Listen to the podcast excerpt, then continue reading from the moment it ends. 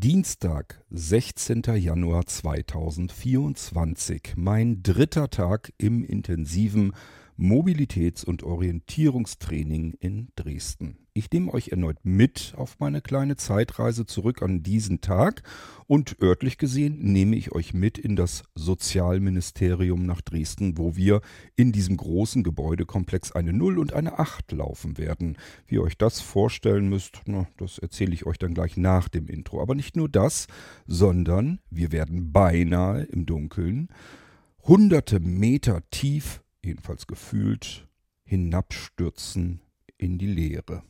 Mitten in einer Straße. Ich habe euch ja gesagt, es handelt sich um ein intensives Mobilitäts- und Orientierungstraining. Nach dem Intro werde ich euch aufklären, was da genau passiert ist. Musik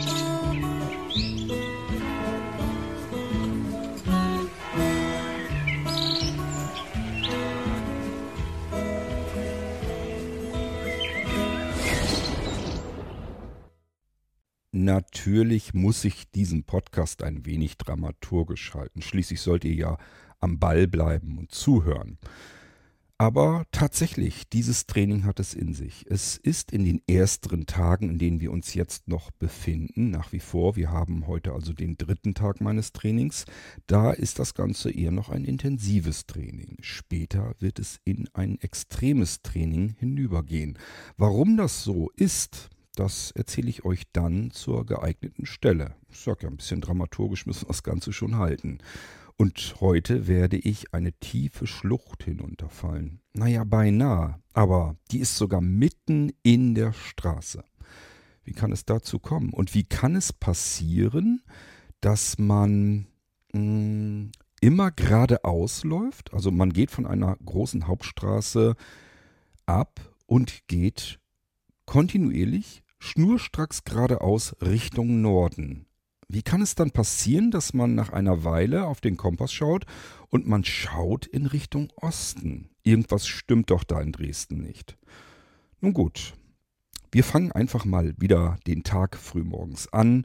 Mein Wecker klingelt also wie immer zwischen 7.30 Uhr. Der zweite Wecker, falls man den ersten überhört, ich mache mir immer gerne zwei Wecker hintereinander weg, der klingelt um 7.40 Uhr. Spätestens dann werde ich also hochgehüpft sein, schnell ins Bad rein, sich fertig machen und anziehen und dann geht es auch schon runter zum Frühstückstisch.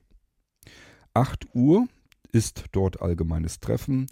Das Frühstück ist im Prinzip so, wie es immer ist und ähm, deswegen brauchen wir da gar nicht unbedingt näher drauf einzugehen. Ich habe an diesem Dienstagmorgen tatsächlich erst einmal ein bisschen frei.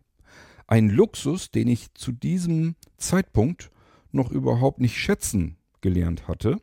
Da habe ich noch gedacht, naja, das geht jetzt die zwei Wochen so weiter. Ich, das ist ja ganz normal. Ich teile mir ja meinen Herrn Bostelmann mit einer Mitschülerin. Und deswegen habe ich natürlich logischerweise zwischendurch ein wenig frei.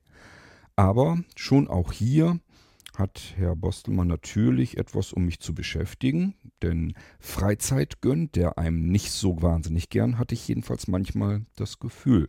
Somit habe ich eine kleine Hausaufgabe bekommen, die ich allerdings auch sehr gerne angenommen habe. Am Tag zuvor, am Abend, haben wir ja zwei, ich glaube mindestens zwei Runden um den Block gemacht, also sozusagen um das Grundstück, auf dem sich die evangelische Tagungs- und Bildungsstätte, unsere Unterkunft, befunden hat. Und ähm, ich habe dort natürlich dann versucht, mir alles zu merken und dann ja auch abends noch einmal auf der Magnettafel das Ganze zusammengesetzt. So. So dachte ich zumindest, dass ich das Grundstück komplett erfasst hatte zusammen mit Herrn Bostelmanns Hilfe eigentlich auch eine ganz gute, fühlbare, tastbare Karte erstellt auf der Magnettafel. Und so dachte ich, ich bin komplett, was das angeht. Ich habe dieses Grundstück mehr oder weniger verinnerlicht. Jetzt bekam ich eine Hausaufgabe, die mir verriet, dass das wohl gar nicht so ganz der Fall wäre, denn die Hausaufgabe bestand darin, dass Herr Bostelmann mir gesagt hat, dieses Grundstück hat noch einen weiteren geheimen Zugang, den ich noch nicht erschlossen habe. Und meine Hausaufgabe war jetzt, während Herr Bostelmann mit meiner Mitschülerin im Sozialministerium die Runden dort dreht, dass ich mich noch einmal an diesem Grundstück zu schaffen mache und diesen geheimen Zugang versuchen sollte zu finden. Offen gestanden, ich war neugierig und ich wollte das natürlich unbedingt wissen. Ich hatte mich tatsächlich auf diese Runde gefreut und gedacht, das gibt's doch gar nicht. Ich bin mindestens zwei, insgesamt natürlich noch mehr, um dieses Grundstück herumgerannt. Und hier soll es noch einen Zugang geben? Vielleicht für euch so als kleinen Überblick. Es gibt einmal einen größeren Zugang, das einfach die Bordsteinkante abgesenkt und das führt zu einem großen Parkplatz. Und von diesem Parkplatz kann man über das Grundstück rüberkommen bis zum Eingang. Okay, also den Parkplatz von der Seite des Grundstücks, den haben wir schon mal erfasst. Dann gibt es noch einen weiteren Zugang, nämlich ähm, einen Metalltreppenzugang und einen Metallrampenzugang. Ähm, das war, also ich habe das gar nicht erst weiter ausprobiert zu dem Zeitpunkt, weil wir Schnee und Eis hatten, aber zu dem Zeitpunkt soll das alles noch gesperrt gewesen sein. Später wurde das geöffnet, so dass ich mir diese Zugänge auch nochmal intensiver anschauen konnte. Aber zu diesem Zeitpunkt konnte man da gar nicht weiterkommen. Das war gesperrt. Okay, wir haben also den Parkplatz, eine Metalltreppe, eine Metallrampe für Rollifahrer. Stückchen weiter, das war mein Lieblingszugang war eine Steintreppe, die nach oben führte. Ich habe euch schon in einer anderen Episode versucht zu erklären, dass ich gerne Treppen laufe, seit ich mit dem Stock unterwegs bin. Das ist aber auch noch nicht alles. Es gibt dann von der gegenüberliegenden Grundstückseite, also auf der anderen, kleineren Straße, gibt es noch einen Zugang. Der, den habe ich zumindest so breit in Erinnerung, dass man da auch mit einem Auto langfahren kann. Vielleicht dazu da, damit man irgendwie ähm, bis zum Eingang irgendwie was beliefern kann oder so. Keine Ahnung, spielt auch keine Rolle. So, das waren so die Zugänge, die ich erfasst habe. Mit Langstock, mit Überlegen, mit mehrere Male das Grundstück umrunden. Und es sollte noch einen Zugang geben. Wie soll das denn funktionieren? Ansonsten bin ich an Carports und an Garagen vorbei marschiert. Überall war noch Zaun. Ich glaube, äh, da war auch noch irgendwie Hecke und Büsche und was weiß ich nicht noch alles. Aber noch eine Einfahrt oder ein Tor oder irgendwie sowas? Wo zum Geier sollte das denn sein? Herrn Bostelmann kann man vielleicht vieles nachsagen. Lügen tut er, glaube ich, nicht. Also habe ich mir gesagt, okay, das wollen wir doch mal sehen. Also, ich habe mich wirklich drauf gefreut. Herr Bostelmann und meine Mitschülerin sind, wie gesagt, unterwegs und ich mache mich so langsam fertig in meinem Zimmer, ziehe mir einen Mantel an, ziehe mir sogar Handschuhe an. Es war eisekalt an dem Tag. Und weitere Klamotten, damit ich nicht frieren muss. Ich wusste ja nicht, wie lange ich dafür brauche. Dann bin ich ähm, rausgegangen und zwar diesen etwas breiteren Zugang zur kleineren Straßenseite hin. Wäre ich nach vorne, zum Beispiel meinen Lieblingszugang rausgegangen, also diese Steintreppe runter, wäre meine Suche ein wenig länger verlaufen. War jetzt aber nicht nötig. Ich bin eben, wie gesagt, hinten rausgegangen, durch den Hinteraus- oder Eingang des Grundstücks. Und dann links abgebogen auf der Straße. Das ist für sich gesehen eigentlich schon interessant, weil, wie gesagt, ich bin ja bis dahin nicht ganz so viel bei Schnee und Eis draußen alleine laufen gegangen mit meinem Langstock. Das fühlte sich also für mich alles erstmal so ein bisschen frisch und neu an. Diejenigen unter euch, die schon Ewigkeiten mit einem Langstock unterwegs sind, für die ist das nichts Besonderes. Wenn ihr zum ersten Mal mit eurem Langstock durch tiefen Schnee und Eis ähm, geht und gar nicht mehr erfassen könnt, wo geht der Weg eigentlich lang? Wo ist denn hier eine Bordsteinkante? Wo fängt die Straße an? Dann wird das schon interessant. Also für mich war das ein interessantes neues Gefühl den Weg zu ertasten, zu finden, herauszufinden, wo ist mein Bürgersteig und wo fängt die Straße an. Es lag, wie gesagt, jede Menge Neuschnee dort. Das Grundstück entlang gehangelt habe ich mich dann auf den vermuteten Bürgersteig und da geht man so ein Stückchen entlang und irgendwann kommt dann auf der linken Seite, also rechts ist quasi eine kleine Straße, die an dem Grundstück entlang führt und auf der linken Seite geht man an diesen, also links hat man sozusagen das Grundstück auf der Seite, will ich damit sagen. Und man geht auf dem Bürgersteig normalerweise lang. So, und dann kommt man irgendwann an Garagen vorbei. Und da habe ich mir so gedacht, diese Garagen, das ist ja so ein, ja, so wie so ein Gebäude im Prinzip. Das kann natürlich sein. Ich bin ja nicht gestern ähm, ganz eng um dieses Gebäude herumgegangen, sondern weitläufig, also den Bürgersteig einfach lang. Und wenn man nicht gucken kann, dann sieht man natürlich nicht, ob da zwei, drei, vier Meter weiter noch irgendwas sein könnte. Also habe ich mir gedacht, okay, du willst ja jetzt einen Zugang finden, von dem du weißt, den soll es geben, den du aber nicht gefunden hast. Also ganz eng am Grundstück entlang, also ganz links, bis in die Ecke dieser Garage hinein.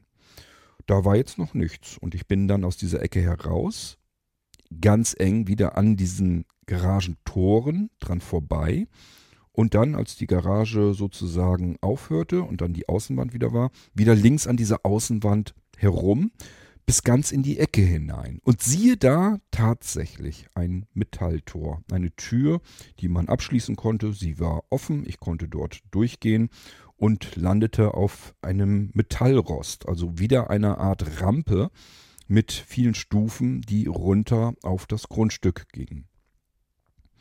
Und ich habe natürlich gleich geahnt, okay, das wird wohl dieser Zugang zu dem Grundstück sein, der mir bisher verborgen war. Und somit habe ich diese kleine Hausaufgabe relativ schnell gelöst. Ich habe hinterher schon mich fast beinahe ein wenig geärgert, dass ich mich dafür überhaupt großartig angeprummelt hatte und ähm, so viel Klamotten angezogen hatte. Denn das waren ja insgesamt jetzt keine zehn Minuten, die ich draußen war. Also, dann wieder zurück zum Eingang. Ich weiß offen gestanden nicht, mir ist so in Erinnerung, dass ich dann noch eine weitere Runde um den Block irgendwie gegangen bin. Ich hatte noch keine Lust, wieder reinzugehen. Ähm, da mag ich mich aber auch täuschen, meine Erinnerung, also das ist auch nicht so einfach, zumal ich wirklich oft spazieren gegangen bin und mir Dinge einfach nochmal angeschaut hatte. In der Nähe, also die Wohnblöcke drumherum um dieses Grundstück, das Grundstück selbst, da bin ich x-mal umzugelaufen. Also ich habe eigentlich immer ganz gerne die Zeit, wenn ich ein bisschen was frei hatte, genutzt, um ja einfach in meinem Tempo ganz langsam irgendwo lang zu gehen und mir alles in Ruhe anzuschauen. Anschauen, bitte nicht immer sehend denken, sondern natürlich mit meinem schönen neuen Langstock. Apropos neuer Langstock. Ähm, ich hatte meine neuen Langstöcke. Also ich habe natürlich als Erstversorgung zwei neue Langstöcke mit beantragt und ja auch von der Techniker Krankenkasse bewilligt bekommen. Die waren aber noch nicht da und sie waren auch noch gar nicht richtig ausgewählt, denn das ist ein großer Vorteil, des Mobilitätstrainings. Die Mobilitätstrainer, sprich die Reha-Lehrer, bringen üblicherweise ein ganzes ordentliches Sortiment an Langstöcken mit, unterschiedlichste Langstöcke mit unterschiedlichsten Spitzen. Und somit kann man während seines Mobilitätstrainings eine ganze Menge ausprobieren. Gefühlt würde ich fast sagen, habe ich alles, was so Rang und Namen an Langstöcken und Spitzen hat, ausprobiert. Habe die Vor- und Nachteile dementsprechend recht gut für mich mitbekommen. Mir war eigentlich immer klar, dass ich große Jumbo-Rollspitzen mag, einfach damit ich den Stock vor mir herrollern lassen kann und ein ständiges, kontinuierliches Gefühl unter dem Stock habe, was an Untergrund dort zu fühlen ist. Ich habe auch schmale Spitzen ausprobiert und eben gemerkt, sobald das irgendwie ein bisschen Kopfsteinpflaster ist oder so, bleibe ich ständig mit dieser dämlichen Spitze überall haken. Das hakelt sehr. Es hat natürlich den Vorteil, dass man noch feinfühliger den Untergrund spüren kann mit einer feinen Spitze. Aber wie gesagt, man bleibt ständig irgendwo haken und stecken und das ist unbequem, da hatte ich dann keine Lust zu. Meine Spitzen sind also die Jumbo-Rollspitzen. Gut.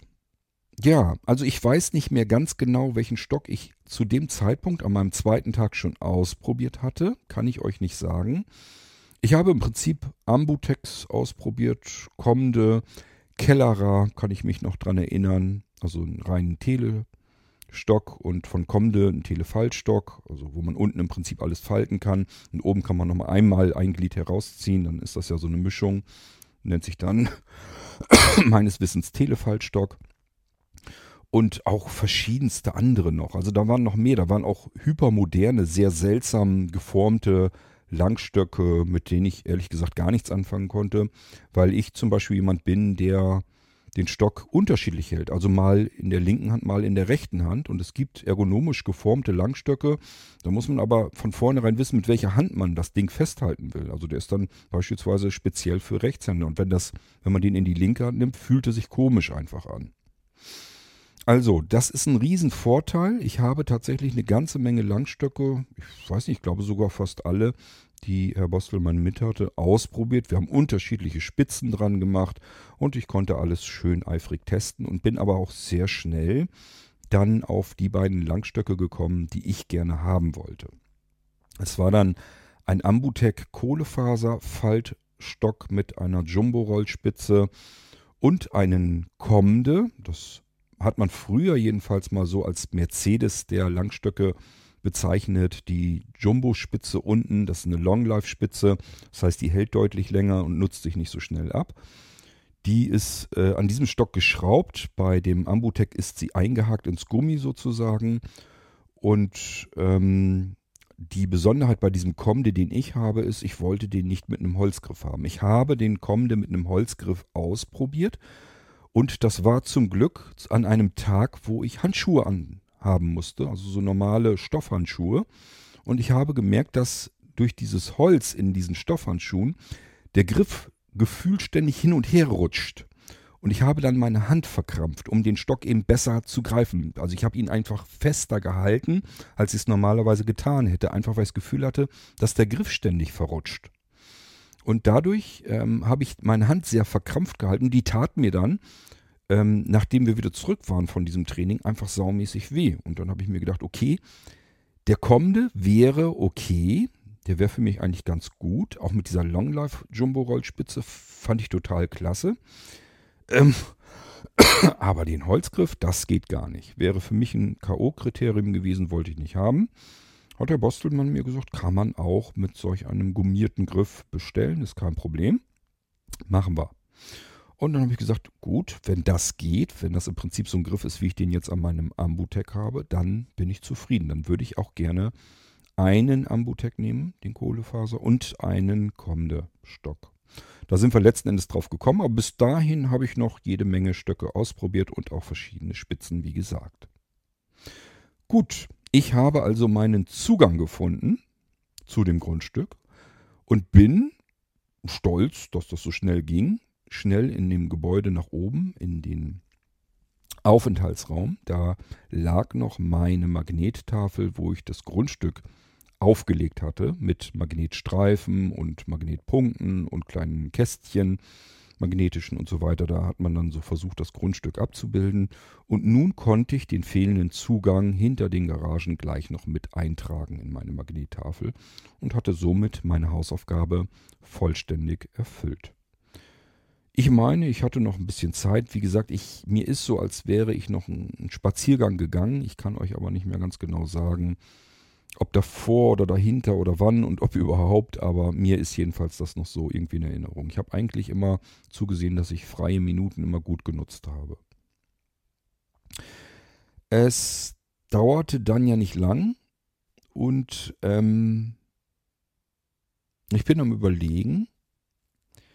Wir haben dann, glaube ich, am Dienstag noch einen Austausch vormittags und einen Austausch nachmittags gemacht. Das heißt, am Montag und am Dienstag war es so, dass ähm, ich immer eine Doppelstunde vormittags, eine Doppelstunde nachmittags hatte und meine Mitschülerin ebenfalls. Wir haben uns ja, wie gesagt, diesen Mobilitätstrainer, den Reallehrer, geteilt. Und äh, das war, glaube ich, in den Tagen darauf, also ab dem Mittwoch, bereits vorbei. Da haben wir dann einfach doppelte Doppelstunden gemacht.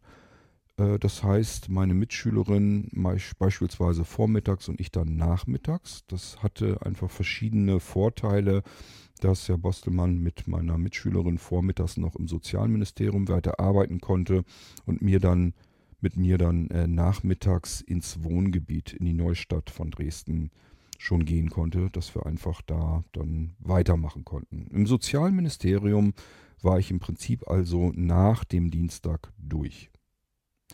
So, aber wir sind noch an diesem Dienstag und irgendwann habe ich halt meine Uhrzeiten mitbekommen, ähm, in der ich wieder mit Herrn Schreiber, meinem Assistenten oder unserem Assistenten, mitgefahren bin, per Bus, Schienenersatzverkehr, Linie 11, bis zum Sozialministerium, wo wir dann wieder ausgetauscht wurden.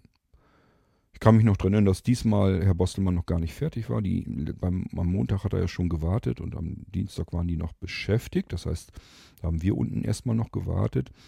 Und ich kann mich auch noch erinnern, dass es sehr lecker roch in dem Gebäude, denn da gab es Mittagstisch. Wir haben noch, habe ich mit der Seeing-App mir nochmal angeschaut, die Speisetafel und die unten stand, durchgelesen, waren also allerlei leckere Gerichte drauf zu erkennen.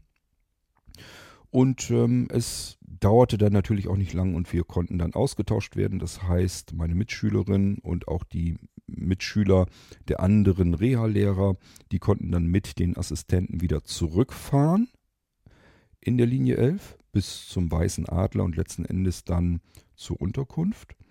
Und ähm, ich konnte dann mit Herrn Bostelmann im Prinzip im Sozialministerium ähm, ja hoch, die Treppen hochgehen. Und hier war schon eine kleine Besonderheit, denn ich habe gemerkt, die Treppe, die ich hochgegangen bin, zumindest auf der Seite, wo ich lang gegangen bin, hatte kein Geländer. Das heißt, ich musste, und das haben wir so ein paar Mal auch extra noch ausprobiert, ich musste ohne Geländer nur mit meinem Langstock die Treppe hoch, freihändig sozusagen. Es fühlt sich nicht schön an, weil man sich nicht vernünftig festhalten kann. Aber ähm, Herr Bostelmann hat zum Beispiel auch gesagt, es gibt durchaus ja auch Treppen, die kein Gelände haben. Wollen sie sicherlich auch rauf und runter kommen. Also am besten man trainiert es ein bisschen. Und tatsächlich ist mir so im Nachhinein auch eine Situation aufgefallen, die könnte man auch anders lösen. Aber mir ist schon mal passiert, dass ich an einem Bahnhof rechts die Treppe runterlaufen wollte und sowohl oben auf dieser Treppe als auch unten auf der Treppe saßen Menschen. Das heißt, die haben einfach die Bahnhofstreppe als Sitzbank benutzt und gucken natürlich in die falsche Richtung. Das heißt, die merken gar nicht, wer von hinten kommt und gehen natürlich davon aus, die von hinten kommen, die haben ja Augen, die können ja drum herum gehen, ist ja kein Problem. Blindlings ist das natürlich so eine Sache. So, nun könnte man natürlich sagen, was geht mich das als Blinder an? Ich gehe da ja mit meinem Langstock lang. Das heißt, ich hau den einfach meine Jumbo-Rollspitze in die Rippen. Dann werden sie wohl schon zur Seite springen. Da war das ein bisschen anders. Da haben wir das dann mitbekommen. Und einmal kann ich mich dran erinnern, bin ich tatsächlich nach links ausgewichen und drumherum gegangen. Und das macht schlicht und ergreifend kein schönes Gefühl, wenn man freihändig eine Treppe heruntergehen soll, die man nicht sieht sondern nur allenfalls mit dem Langstock ertasten kann. Schön ist es also nicht, trotzdem ist es gut, wenn man es irgendwie kann, denn irgendein Hindernis kann einem auf einer Treppe immer begegnen, also auch das übe ich ab und an. Es ist wie gesagt kein dolles Gefühl, deswegen vermeide ich das, aber ab und an zwinge ich mich auch nach dem intensiven Training eine Treppe hinunterzugehen, ohne das Geländer zu benutzen. Gut, also hier die Treppe hoch und dann waren wir auch schon im Treppenhaus und sind dann ein bisschen hochgelaufen. Und ähm, wir haben jetzt etwas gemacht, da bin ich mir nicht ganz sicher, ob ich das am Montag oder am Dienstag hatte. Wenn ich es am Montag hatte, habe ich es euch schon erzählt. Notfalls erzähle ich es euch doppelt. Wir waren im Treppenhaus und Herr Bostelmann ähm, meinte plötzlich zu mir, ob ich ähm, in welchem Stockwerk wir wären. Und ich habe natürlich nicht mitgezählt, habe dann mein Smartphone rausgezückt und einfach die Seeing-App angeschmissen, bisschen rumgefuchtelt damit im Treppenhaus und dann hatte ich plötzlich irgendwas mit 415 bis 459 oder irgendwie sowas und wusste natürlich, okay, wir müssen in Stockwerk 4 sein, das andere sind dann die Zimmernummern in den Gängen. Und ähm, wir haben dann geguckt, wo hat die Seeing-App das überhaupt herausgekitzelt und sozusagen durch das Treppenhaus hindurch, da waren so Glastüren drinne, hat es ein kleines Schildchen an einem Gang wahrgenommen, wo dann diese Zimmernummern drauf standen und die große 4. Hinter der Scheibe sozusagen hat die Seeing App nicht gesehen, einfach weil es wahrscheinlich reflektiert hatte, war wie gesagt hinter der Scheibe angebracht. Aber was ich nochmal damit sagen will, wir können nicht nur technische Hilfsmittel benutzen, sondern wir müssen und sollten sie benutzen. Sie kompensieren viel unserer Blindheit und sogar unserer Blödheit. Denn letzten Endes, ich hätte ja einfach die Stockwerke zählen können. Wenn ich im Erdgeschoss nach oben gehe, kann man die Stockwerke zählen. Aufmerksame Menschen brauchen keine Seeing-App, die wissen, in welchem Stockwerk sie sind. Ich war mit dem Treppensteigen beschäftigt, habe die Stockwerke nicht mitgezählt, habe vorher natürlich nicht gewusst, dass ich gefragt werde, in welchem Stockwerk wir sind, habe das nicht für wichtig befunden. Also, blind und blöd, ich muss also das Smartphone aus der Tasche nehmen und mich mit technischen Hilfsmitteln versorgen. Die Seeing-App hilft und ich hatte es dann in relativ annehmbarer Zeit herausgefunden, in welchem Stockwerk ich mich befunden habe. So, aber wir haben noch verschiedene andere Dinge getan. Wir sind tatsächlich diese Gänge lang entlang gegangen und haben uns jetzt auch noch mehr mit der eigentlichen Architektur des Hauses beschäftigt. Es ging dann letzten Endes darum, ja, mit wie vielen Gängen wir oder Gangsystemen wir es hier in diesem Gebäude zu tun haben, mit wie vielen Treppenhäusern. Und ähm, vor allem auch gehe ich hier die Treppen, also nicht die Treppenhäuser, sondern die Gänge, gehe ich die hier gerade entlang. Also im Prinzip einen Gang durch, dann muss man nach rechts ein bisschen ausweichen in so einen Flur hinein, dann geht man äh, am Flur wieder nach links rum und geht in den nächsten Gang hinein. Das passiert dann noch einmal. Man hat es also mit drei Gängen und zwei Treppenhäusern zu tun und somit auch zwei Fluren, die sich vor diesen Treppenhäusern befinden. Und mir war vollkommen klar, natürlich, ich bin ganz normal gerade von Süden nach Norden und von Norden nach Süden zurück bin ich die Gänge entlang gegangen. Die waren schnurstracks gerade und dazwischen waren eben die Treppenhäuser. Für mich war das eigentlich alles logisch aufgebaut. Naja, und dann hat der Bostelmann gesagt, okay, jetzt machen wir mal was Neues. Jetzt gehen Sie hier den Gang entlang und versuchen mal einfach gerade einen Punkt vor sich zu nehmen und einfach gerade diesen Gang entlang zu gehen und nicht den Gang entlang zu gehen. Also nicht beispielsweise über die Akustik, die ich ja höre, also die, die Wände links und rechts, sondern wirklich mir einen Punkt vor mir zu nehmen und darauf zuzugehen. Und siehe da, ich bemerke am Ende des Ganges dass der irgendwie nicht gerade verläuft, sondern hier so ein bisschen schräg um die Ecke geht. Was man so gar nicht weiter bemerkt. Und dann bin ich hier raus und ähm, bin dann auch wieder gerade gegangen und auch hier bin ich im Prinzip schräg auf die Flurwand äh, angekommen, also entgegengekommen. Also irgendwie habe ich halt gemerkt, okay, das ist hier alles nicht gerade, sondern das ist irgendwie ganz leicht schräg, sodass man es kaum bemerkt blindlings. Aber irgendwas stimmt doch hier nicht. Wenn das gerade Gänge wären, die hintereinander weg sind, warum dann hier schräge Wände und, und runde Ecken und sowas alles? Hier ist doch irgendwas faul. Das Rätsel habe ich von draußen ein bisschen deutlicher mit meinem Sehrest noch wahrnehmen können. Das Gebäude hatte einen ordentlichen Knick drin. Das heißt, zwei der Gänge sind tatsächlich so einigermaßen gerade und der dritte Gang, der ist dann doch ganz schön abgewinkelt in diesem Gebäude. Was man drin viel weniger merkt, als draußen dem Gebäude anzusehen ist. Und wenn man einfach nur so lang geht und sich da keinen Kopf drum macht und dann vielleicht auch nicht wirklich gucken kann, dann merkt man es eigentlich gar nicht mehr. So, das heißt, ich habe mir hier wirklich ein bisschen mehr Gedanken machen müssen, auch über die Architektur des Hauses und über meine Wahrnehmung, wie ich diese Architektur ja einfach wahrnehme für mich. Und musste einfach feststellen, das, was ich glaube oder was ich meine zu wissen, muss nicht unbedingt zutreffen. Und ich werde noch extremer eines Besseren belehrt. Da kommen wir dann aber gleich noch dazu, wenn es in den Abend oder in den späten Nachmittag hineingeht, denn da wird meine Orientierung und meine Welt völlig ruiniert, sage ich mal. Hier im Sozialministerium haben wir das also jetzt festgestellt, dass die Gänge wohl offensichtlich doch nicht so richtig gerade irgendwie verlaufen. Und ähm, wir haben bemerkt, dass die Etage Nummer 3 verrammelt und verriegelt ist. Sehr wahrscheinlich, weil dort die Minister unterwegs sind auf dieser Etage. Und da kann man nur mit besonderer Zutrittsberechtigung, also diese Chipkarten rein. Naja, aber ich natürlich nicht als Nutzer, der dort im Prinzip nur lernen will, sich in diesem Gebäudekomplex zurechtzufinden, mit seinem Langstock vernünftig umzugehen, Treppen rauf, Treppen runter, wie man das eigentlich machen soll und sich vernünftig absichert und lange Gänge entlang geht. Auch wenn da Hindernisse sind. Natürlich laufen da nicht nur Menschen entlang, sondern da werden auch irgendwelche Akten, Ordner, Schränke auf Rollen hin und her geschoben und die Post wird verteilt, da sind dann auch Container auf Rollen unterwegs und so weiter. Also das muss man alles so ein bisschen, lernt man das da schon mit, wenn hier Hindernisse sind, die früh genug wahrzunehmen und sich dran vorbei zu schlängeln und so weiter und so fort. Okay, ähm, wir sind dann irgendwann in einem der Flure drin gewesen. Ich glaube, das war dann sozusagen, glaube, Südseite war das, auf dem Treppenhaus, also auf dem Flur davor. Und dann meinte Herr Bostelmann, dass ich mal eine Form gehen soll, nämlich eine Null. Und ähm, vielleicht stutzt ihr jetzt auch ein bisschen. Wie kann man in einem Gebäude eine Null gehen?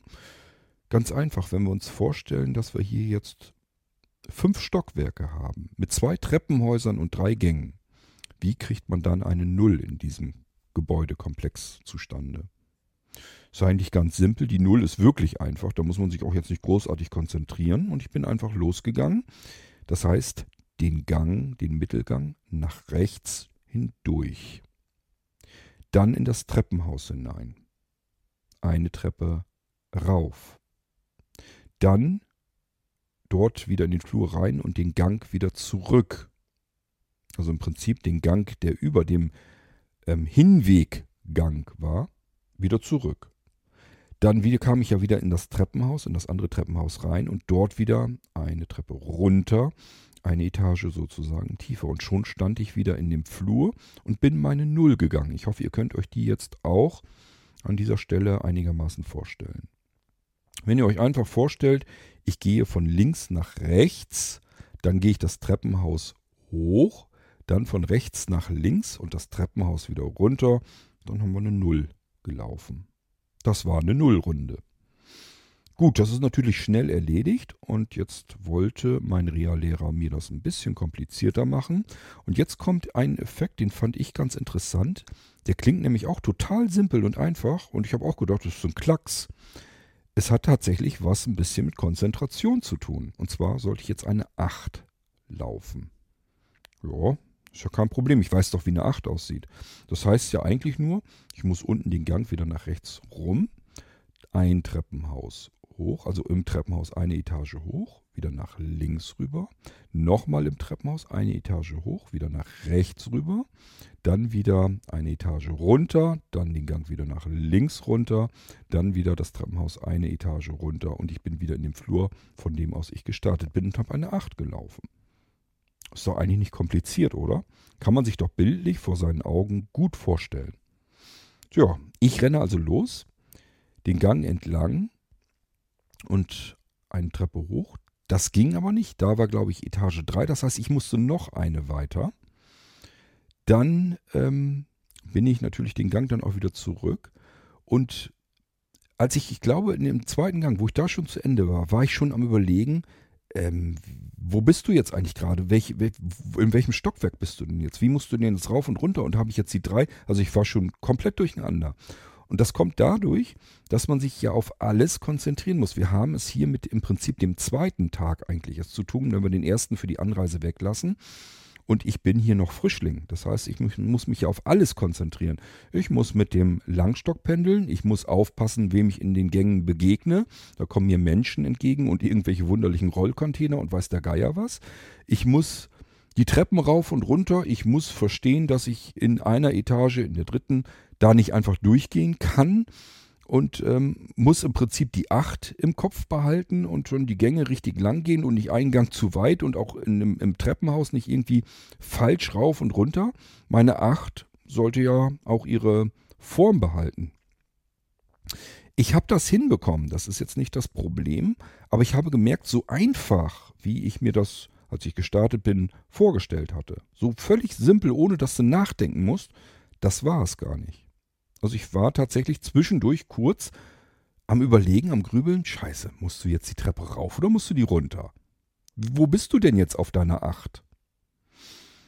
Hm, ich würde das heute anders machen. Ich würde heute versuchen, mir die Acht bildlich im Kopf festzuhalten. Also das Bild meiner Acht festzuhalten und mich darauf zu konzentrieren. Wenn ich jetzt langlaufe, würde ich im Prinzip die Acht entlang gehen in meinem Kopf. Dann passiert das, glaube ich, nicht. Das habe ich da aber nicht gemacht, sondern ich habe einfach gesagt, okay, du musst jetzt erstmal diesen Gang lang gehen und dann musst du ja die Treppe hochgehen und musst du den Gang zurückgehen und währenddessen irgendwo dazwischen habe ich dann schon mich verloren sozusagen und wusste nicht mehr genau, wie, wie war, war das denn? Jetzt muss ich jetzt rauf, muss ich jetzt runter? Mist. Aber wie gesagt, ich habe das dann ähm, durchaus hinbekommen. Mich hat bloß für mich persönlich gewundert, dass ich da überhaupt drüber nachdenken musste. Ich habe, als ich gestartet bin, wirklich gedacht, ich weiß doch, wie eine 8 aussieht und das ist ja nun wirklich keine komplizierte Aufgabe für so einen Kopf. Das wirst du ja wohl hinkriegen. Und mich hat einfach gewundert, dass ich da überhaupt drüber nachdenken musste. Das lag aber meiner Meinung nach wirklich daran, weil ich versucht hatte, alles andere auch konzentriert zu machen. Ich wollte natürlich die Treppen rauf und runter gehen, wie ich das gelernt habe, mit allen Schritten, die dazu notwendig sind.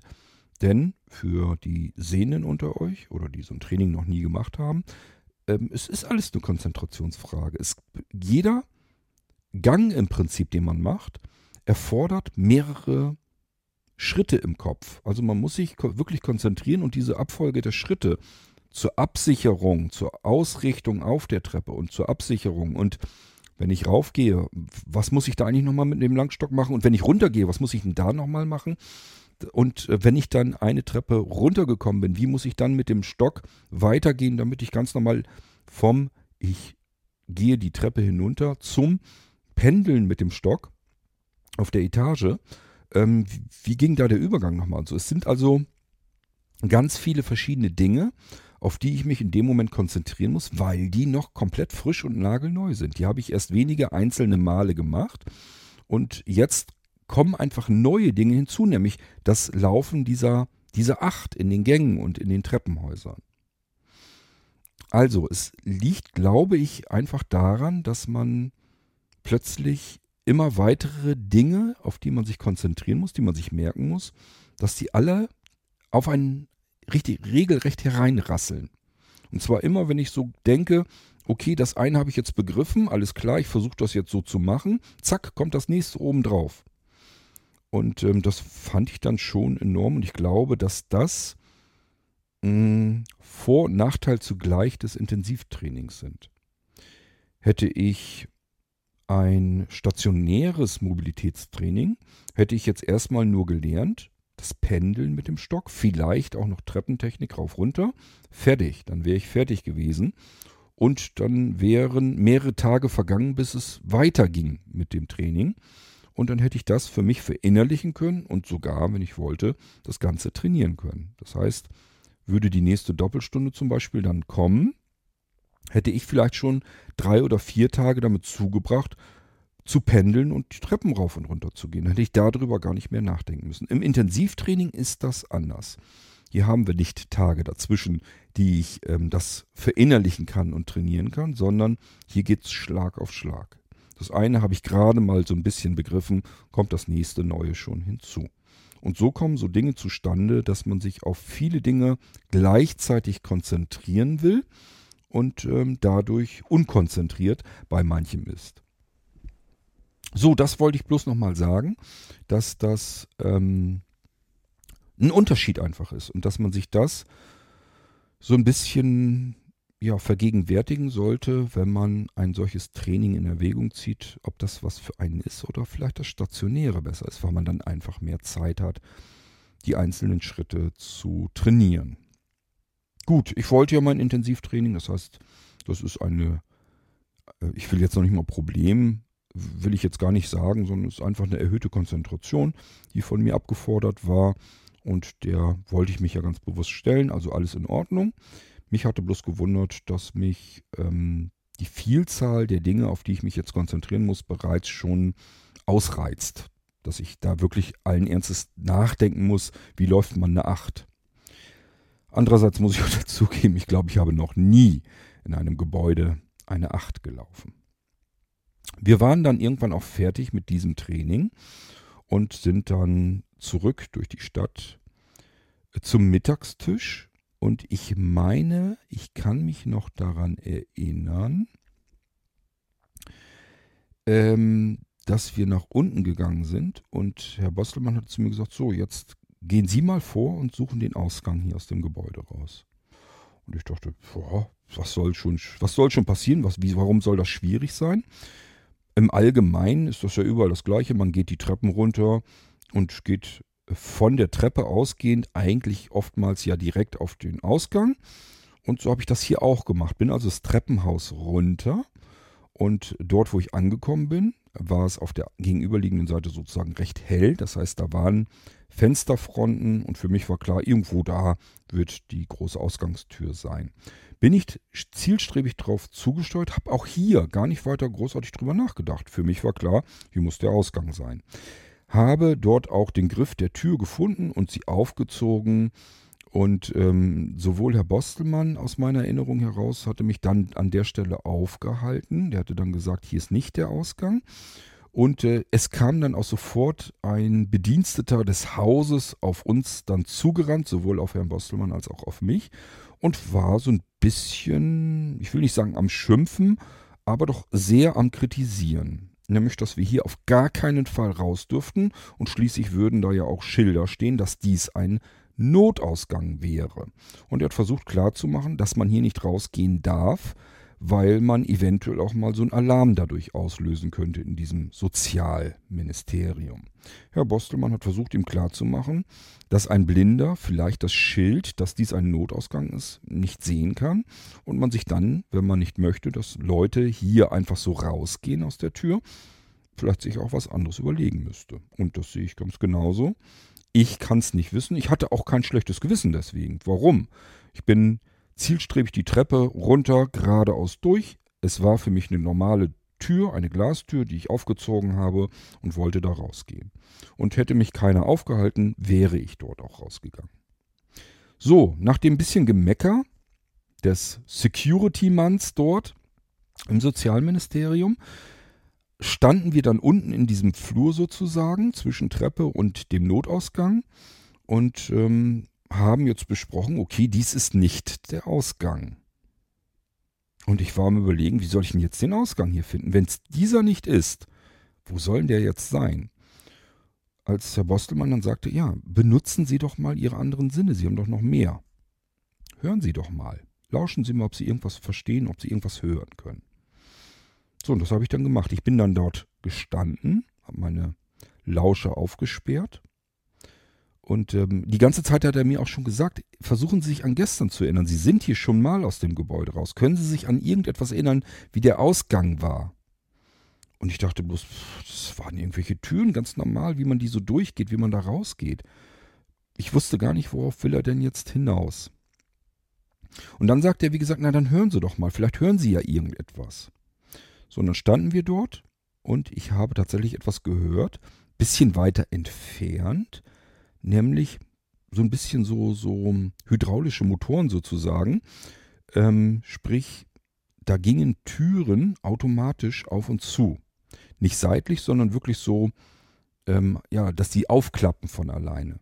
In dem Moment, als ich dieses Geräusch gehört hatte, wie gesagt, das war ein bisschen entfernt, das war jetzt nicht direkt neben mir und laut, sondern ein bisschen weiter entfernt und leise, aber das Geräusch war es dann natürlich. In dem Moment fiel es mir hindurch durch den Kopf und ich dachte, scheiße, stimmt ja, als du gestern hier aus dem Gebäude rausgegangen bist, gingen Türen automatisch auf.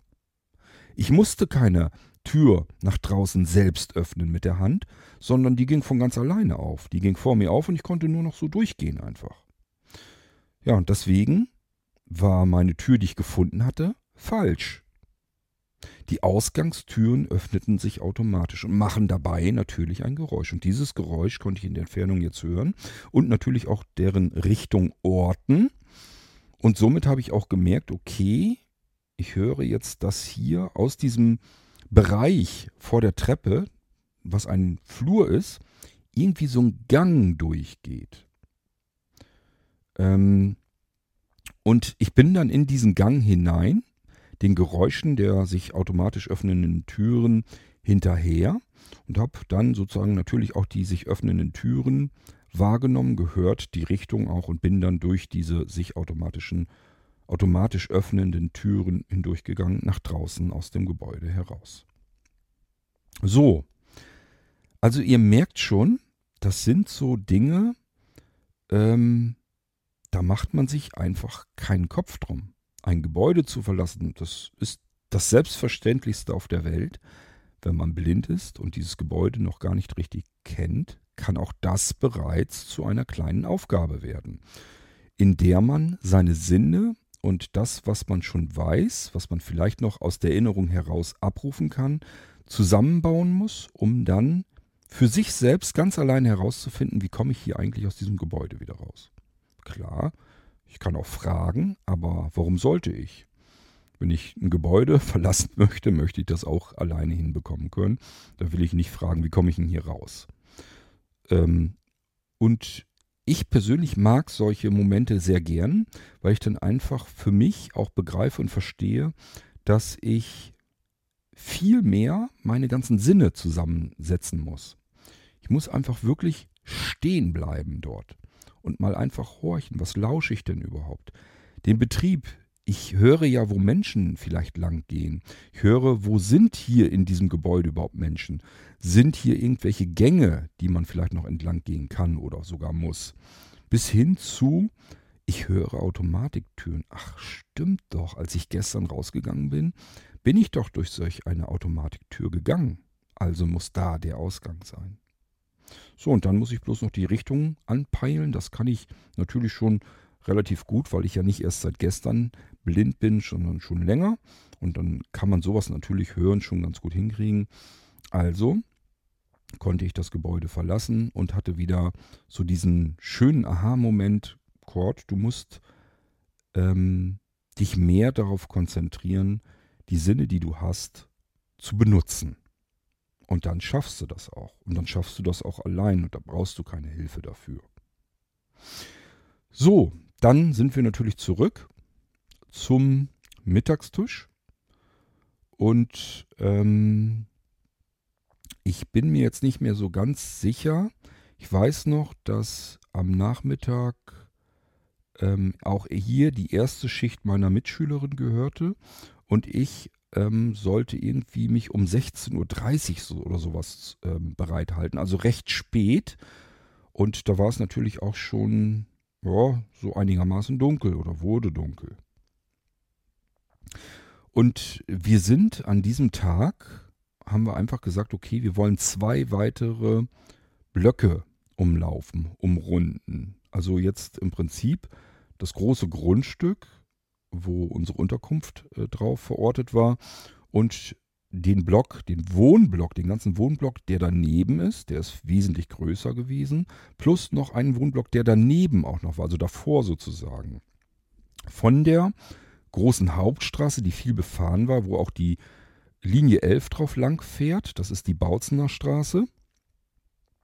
Und äh, da sind wir im Prinzip ein Stückchen weiter und dann sind wir eine Straße weiter reingegangen. Wir sind sozusagen von der Ost-West-Straße der Bautzener ähm, Richtung Norden abgebogen. Und zwar ziemlich gut zielgerichtet Richtung Norden. Und ähm, da sind wir im Dunkeln im Prinzip also war es dann schon dunkel, diese, diesen Weg, diese Straße entlang gegangen. Und ich habe mich natürlich in erster Linie darauf konzentriert, was gibt es da für Hindernisse, wie muss ich hier lang gehen, wo ist mein Bürgersteig, wo ist meine Bordsteinkante. Alles, was man eben so tut, wenn man ganz normal irgendwo lang geht. Man konzentriert sich natürlich auf den Weg. So, und äh, dann meinte Herr Bostelmann nach einer ganzen Weile, ähm, ob ich denn wüsste, in welche Richtung wir gehen. Ja, natürlich weiß ich das. Wir sind die ganze Zeit schnurstracks geradeaus von der Bautzener Richtung Norden. So, und ähm, allein die Frage, das weiß man relativ schnell, wenn Herr Bostelmann eine Frage stellt, dann ist das gar nicht mehr so selbstverständlich, wie man das selbst für sich begriffen hat, sondern das ist immer ein Anhaltspunkt. Moment mal, ich fange mal lieber an nachzudenken. Die Frage ist nicht äh, kostenlos gestellt hier, um nicht zu sagen umsonst. Ich habe dann versucht natürlich erstmal zu lauschen, wie läuft die Bautzner lang. Denn ich habe mich ja von der Bautzner Straße quasi rechtwinklig entfernt. Hab dann festgestellt, das kann ich nicht mehr richtig orten, weil wir jetzt natürlich zwischen verschiedenen Häusern und so weiter lang gegangen sind und äh, es dieses, die, der Hall, der Straßenlärm von der Bautzner überall irgendwie aus jeder Richtung zu hören war. Damit, daran konnte ich mich also nicht orientieren. Herr Bostelmann hatte dann einen sprechenden Kompass aus der Tasche genommen, den durfte ich mal benutzen und habe dann aber letzten Endes auch äh, gesagt, okay, äh, mein iPhone hat ja auch einen Kompass, der spricht ja auch mit mir, kann ich also auch mit meinem Smartphone machen, haben also beides ausprobiert und siehe da, beide Geräte zeigten mir an, dass ich nach Osten laufe. Wenn ich doch aber von einer großen Verkehrsstraße rechtwinklig abbiege und immer geradeaus gehe Richtung Norden, wieso gucke ich dann, wenn ich die Straße weiter entlang gucke, Richtung Osten? Hier stimmt doch irgendetwas nicht. Das gibt's doch überhaupt nicht. Und äh, das hatte Herr Bostelmann mir dann auch erklärt, dass man eben blindlings, ja, letzten Endes einen Bürgersteig lang gehen kann oder auch Häuserfronten entlang gehen kann, sich am Straßenverkehr orientieren kann. Also die Richtung, das kann man alles gut halten. Aber man kann, wenn das eine Kurve macht, das Ganze, bekommt man die Kurve nicht mehr mit. Kann man sich, wenn man aus der sehenden Welt kommt, überhaupt nicht erklären. Kann man sich nicht vorstellen. Wenn ich irgendwo lang gehe und die Straße macht eine Kurve, dann bekomme ich die natürlich mit. Und hier war es jetzt dunkel, mein Sehrest nützte ne, mir nichts mehr und ich habe festgestellt, das ist nicht nur irgendwie ein bisschen eine leichte Kurve, die man vielleicht wirklich nicht unbedingt mitbekommen musste, sondern ich habe im Prinzip in eine ganz andere Richtung geguckt. Also völlig verrückt. Das konnte ich mir zu diesem Zeitpunkt noch nicht erklären und musste das erstmal so hinnehmen, dass es das wohl gibt, dass man eine Straße entlang gehen kann, ohne festzustellen, dass die eine ordentliche Kurve macht, einen richtigen Knicks macht, was man einfach nicht merkt.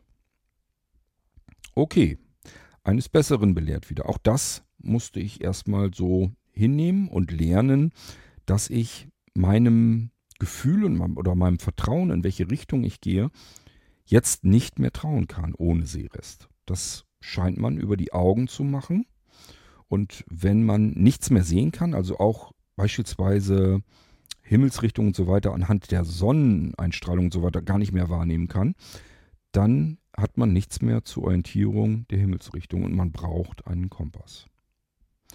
Das sollte sich noch im Verlauf des Trainings immer wieder bestätigen.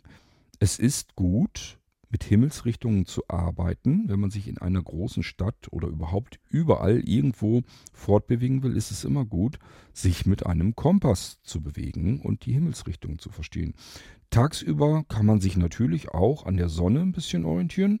Da weiß man ja, wenn die mittags da so aus dem Süden und so weiter kommt. Das geht dann schon. Äh, wichtig ist nur, dass ich so ungefähr eine Himmelsrichtung ausmachen kann und mich daran orientieren kann, mich daran festhalten kann, daran äh, die Richtung, die ich gehen will, halten kann und nicht im Kreis laufe oder entgegensetzt dorthin, wo ich eigentlich ursprünglich hin wollte. Ich bin dann ähm, die Blöcke im Prinzip weitergegangen und ähm, wir haben auch geschaut, ob ich vielleicht noch Straßenschilder irgendwie mitbekommen kann. Kann ich natürlich nicht sehen. Da, wo allerdings eine Laterne stand und ein Straßenschild, konnte ich mit der Seeing-App sogar noch was machen. Das heißt, die hat mir den Straßennamen sogar noch vorgelesen.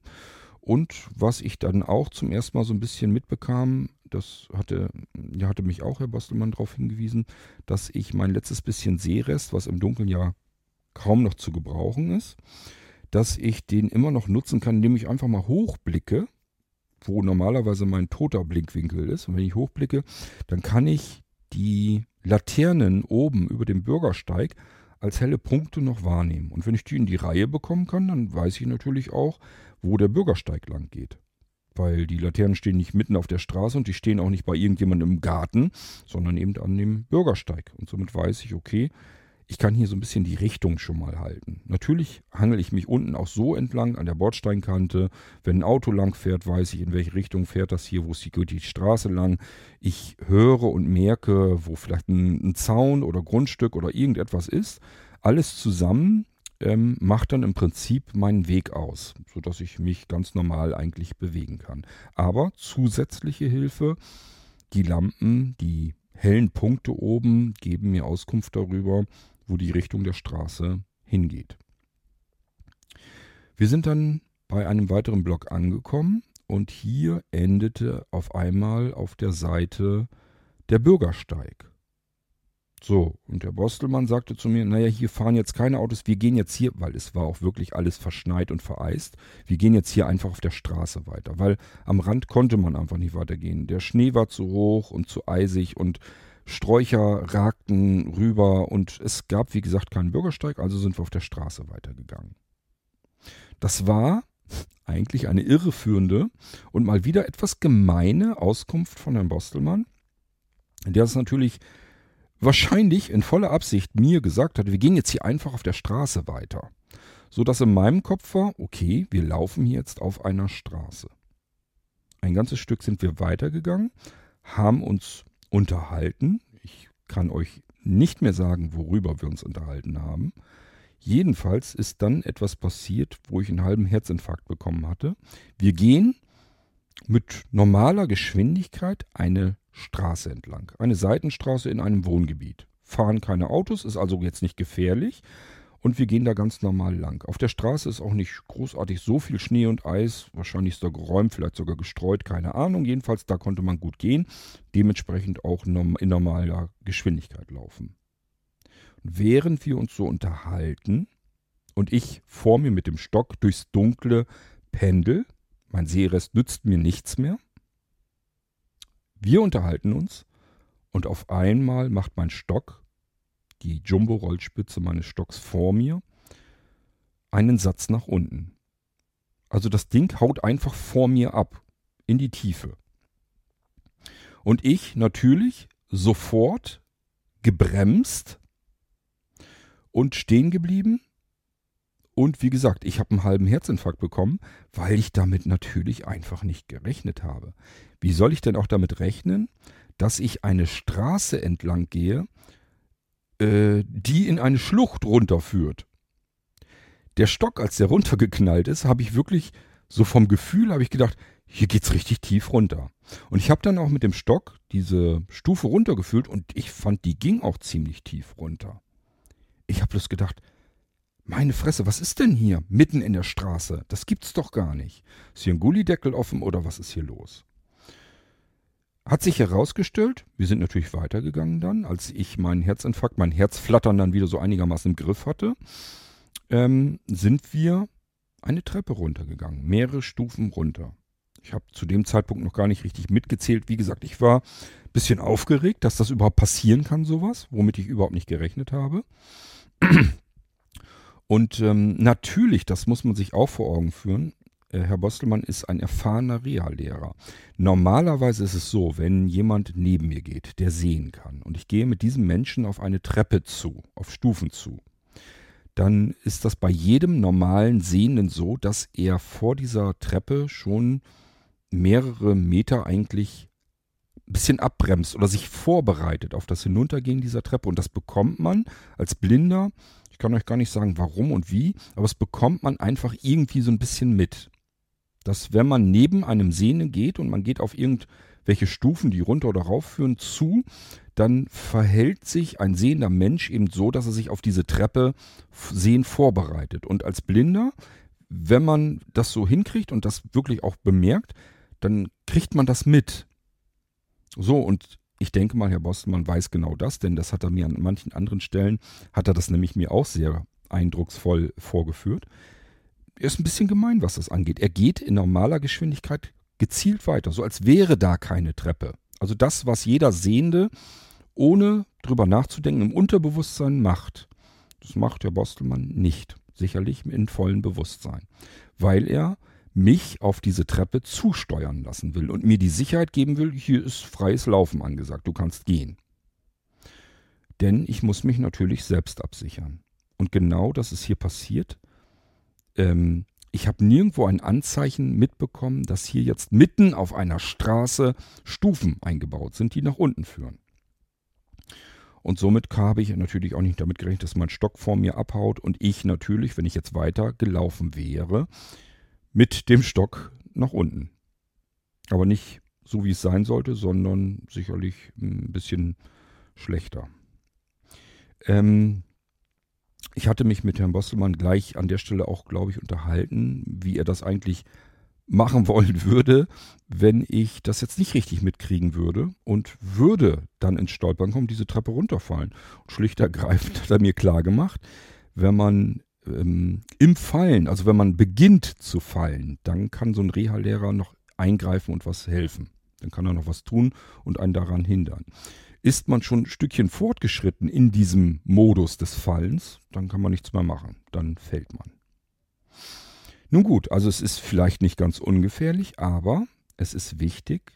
Und ich kann euch sagen, ähm, das sind Momente, also dieser Moment und noch ein weiterer Moment, wo etwas ähnliches war, waren für mich wichtige Momente, um einfach nochmal extrem zu verinnerlichen, was dieser Langstock mir eigentlich bringt.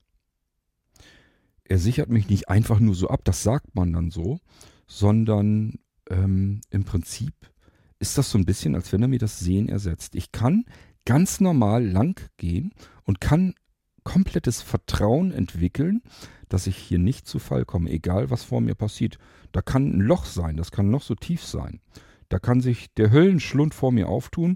Ich werde, wenn ich mit meinem Langstock vernünftig gehe, so wie ich es gelernt habe, nicht in dieses Loch hineinfallen. Mir wird nichts passieren.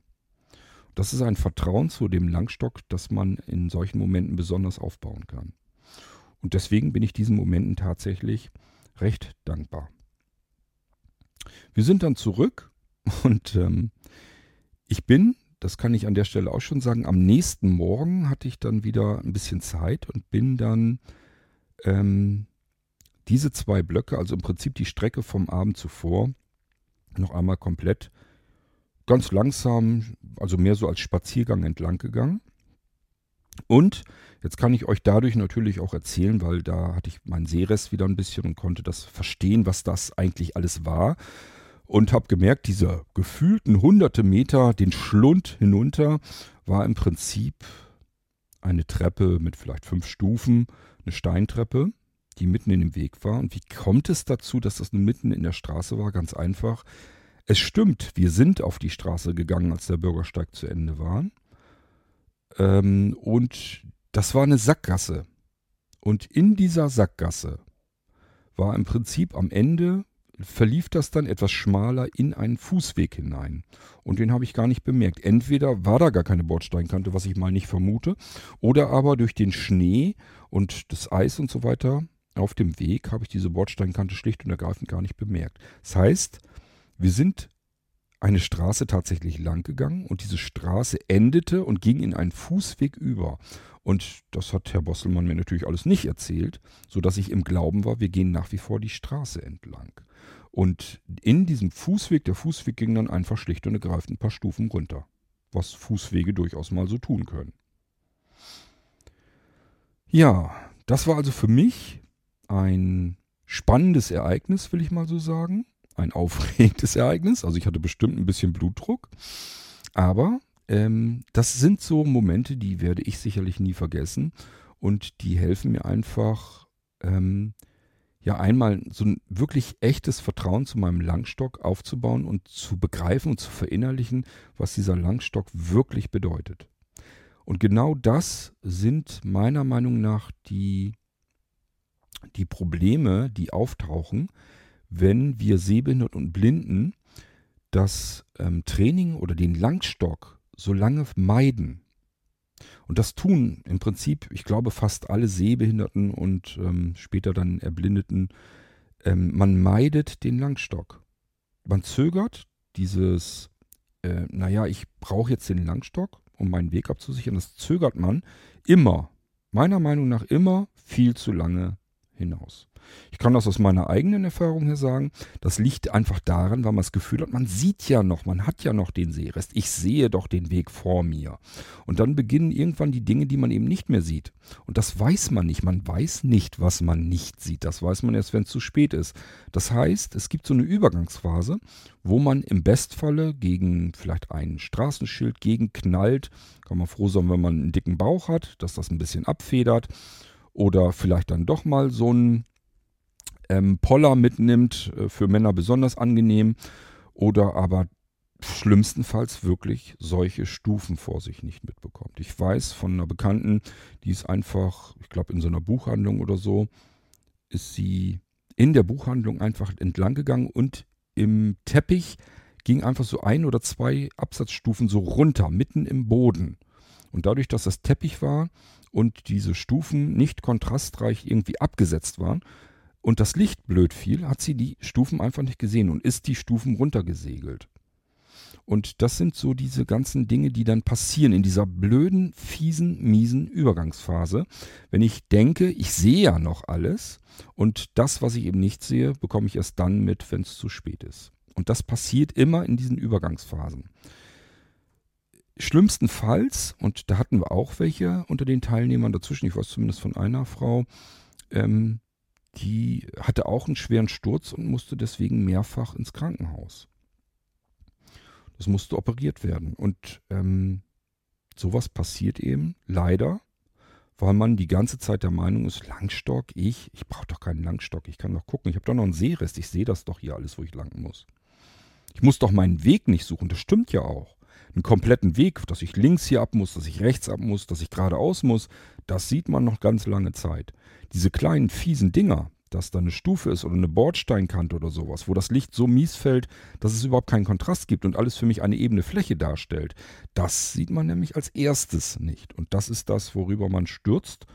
Und wenn so ein Sturz blöd ausfällt, dann sieht es schlecht aus. Ja, gut. So, das ist das, was ich euch von diesem Tag aus meiner Erinnerung herauskitzeln kann.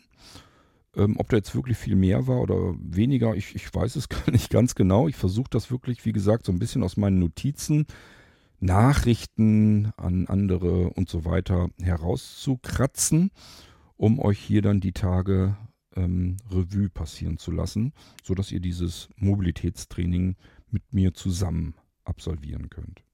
Hier an diesem Dienstag, das ist eigentlich der dritte Tag, nehmen wir den Abreisetag weg. Dann ist das eigentlich mein zweiter richtiger Trainingstag.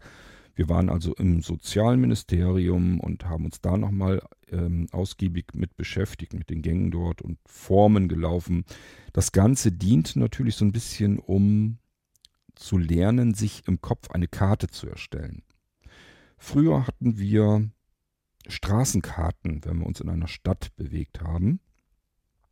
Und jetzt müssen wir uns, weil wir eine Straßenkarte können wir nichts mehr mit anfangen. Navigation, ja, die benutzen wir später im Alltag, aber wir wollen auch ohne die Technik klarkommen, weil wir uns nicht zu 100% immer auf das alles verlassen können, auf die Technik. Es kann passieren, dass der Akku leer ist, dann stehen wir dumm da, wollen wir nicht. Kann natürlich genauso gut sein, dass die Navigation spinnt und auch das hat jeder, glaube ich, schon mal erlebt, dass er eigentlich nach, nach Navigation laufen wollte oder fahren wollte und das Ding einem einfach in dem Moment keine wirkliche echte Hilfe war und man sich das anders zusammensuchen musste. Oder aber, keine Ahnung, dass das GPS-Signal nichts taugt und man deswegen nicht richtig vorankommt. Also es gibt ja zahlreiche Gründe, wo uns die Technik einfach im Stich lässt. Und da wir blindlings genauso wie sehende Menschen auch uns bewegen können möchten, müssen wir das eben auch ohne technische Hilfsmittel hinbekommen. Also muss das auch irgendwie so gehen. Und dazu müssen wir die Möglichkeit haben, in unserem Kopf mit einer Straßenkarte zu arbeiten, die wir uns selbst erstellen können. Und wenn wir sie erstellen, dann ist die erstmal relativ leer. Und die müssen wir befüllen mit Dingen, die markant sind, die wir uns merken können und die wir mit allen Sinnen wahrnehmen können. Sprich, was für ein Gefühl habe ich hier jetzt eigentlich, wo ich mich befinde, auf meiner lochleeren Karte? Wie ist die Struktur hier sehr wahrscheinlich, wo ich mich hier jetzt gerade befinde? Wie ich jetzt entlanglaufen kann. Es kann zum Beispiel sein, dass ich eine vielbefahrene Straße schon entlang gefahren bin. Vielleicht weiß ich sogar, dass da irgendwie noch Ufer ist, dass dahinter ein Flussverlauf ist und, und, und. Das alles kann ich in meine Karte bereits mit einzeichnen, in meine Kopfkarte. Und von dieser befahrenen Straße gehen jetzt vielleicht kleinere Straßen ab. Auch diese, wenn ich die entlang gehe, kann ich anfangen, die in meine Karte zu versuchen einzuzeichnen. So müsst ihr euch das vorstellen. Und das ist eben im Prinzip das, was ich in diesem Sozialministerium in aller Ruhe erstmal üben und lernen kann. Ich kann mir also eine leere Karte anders in meinem Kopf vorstellen. Die ist jetzt nicht flach in einer waagerechten, sondern die türmt sich sozusagen vor mir auf. Und hier kann ich mir die verschiedenen Stockwerke und die Gänge und die Treppenhäuser vorstellen. Und damit ich mich in dieser Karte bereits bewegen muss, wenn ich mir die erstellt habe, deswegen laufen wir diese Formen, diese 0 und die 8. Das vielleicht nochmal so ein bisschen zur Erklärung, was das Ganze so ein bisschen auf sich, hat, auf sich hat. Und nachher können wir die Karte, die wir im Gebäude so vor uns hatten, ähm, die können wir dann sozusagen umkippen und dann haben wir eine Karte in der Fläche. Das ist ja das, wie wir uns normalerweise durch eine Stadt bewegen können. Und wir verstehen dann einfach, wie wir mit diesen Karten im Kopf arbeiten können. Das ist das Wichtige. Und wir lernen auch, dass alles, was von Menschenhand gebaut wird, immer einem, einer Struktur sozusagen folgt. Egal, ob das in einem Gebäude ist oder Wohnblöcke oder die Straßenverläufe oder wie auch immer. Ähm, wir Menschen bauen mit Strukturen mit Architektur sozusagen. Und wenn wir das so ein bisschen verinnerlicht haben, dann sind das alles wertvolle Informationen, die wir für unseren Kartenbau mit einbeziehen können, die wir benutzen können. Es kommen andere Dinge hinzu, das, was wir um uns herum hören können, sodass wir eben äh, merken, im Gebäude zum Beispiel, okay, da ist ein Treppenhaus, das höre ich sogar, da kann ich natürlich reingehen, prüfen, ist das wirklich ein Treppenhaus. Ich kann letztendlich feststellen, wo ist hier der Fahrstuhl. Ich kann vielleicht hören, wo sind andere weitere offene Gänge oder Räume, die vielleicht keine Tür haben oder was auch immer.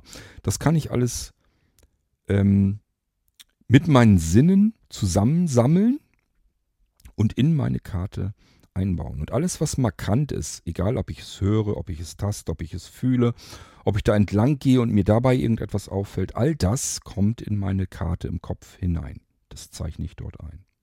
Und damit wir ähm, zumindest bei diesem intensiven Mobilitätstraining auch verstehen, dass wir mit einer solchen Karte arbeiten müssen, sitzt man immer wieder an diesen Magnettafeln, weil wir jetzt nicht mehr zeichnen können.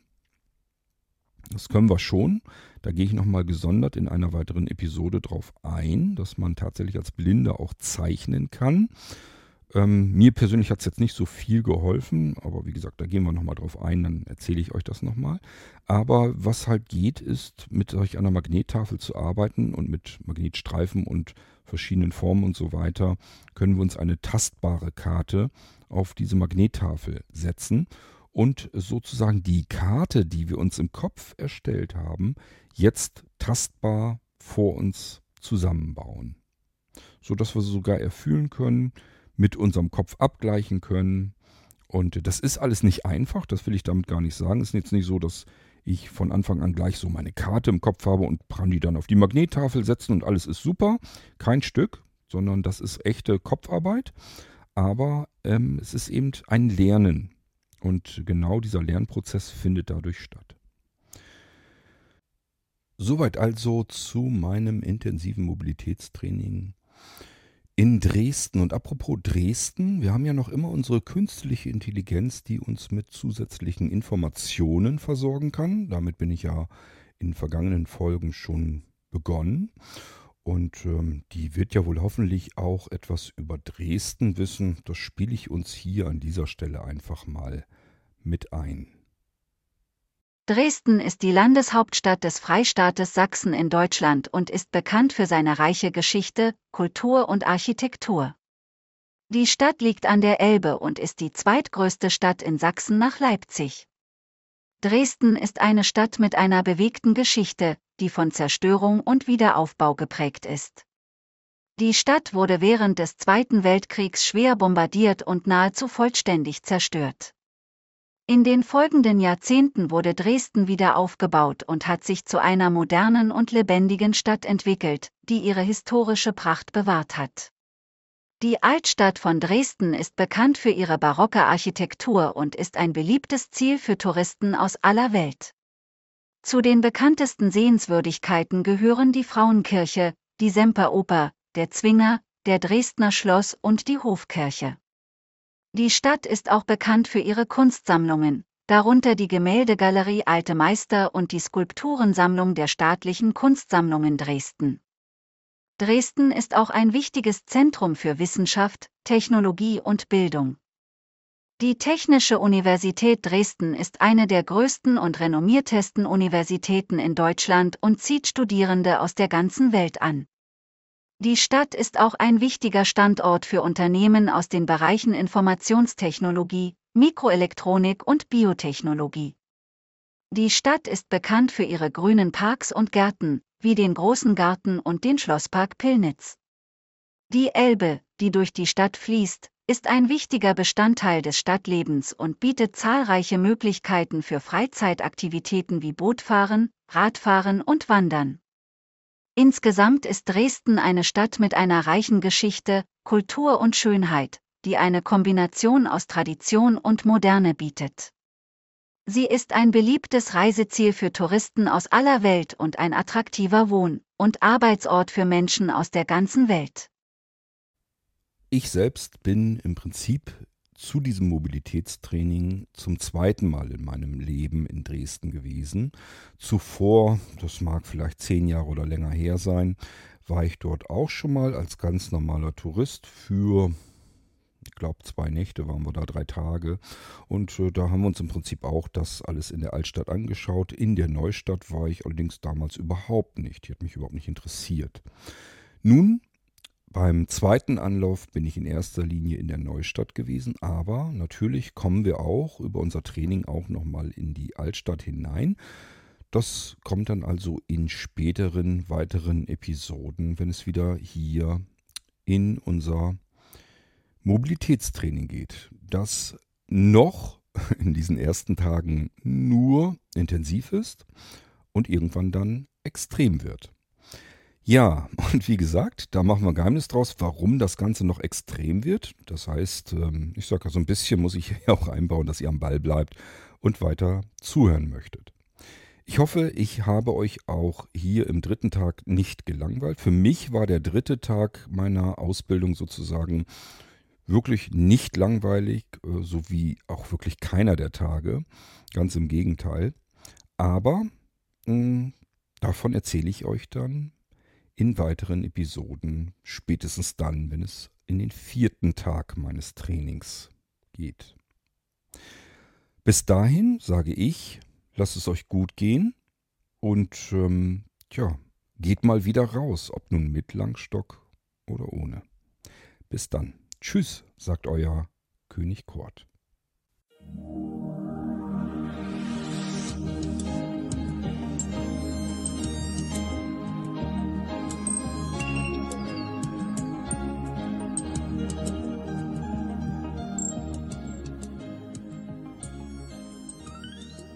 Hörtest eine Audioproduktion von Blinzeln Media, zu finden im Internet auf www.blindzellen.org.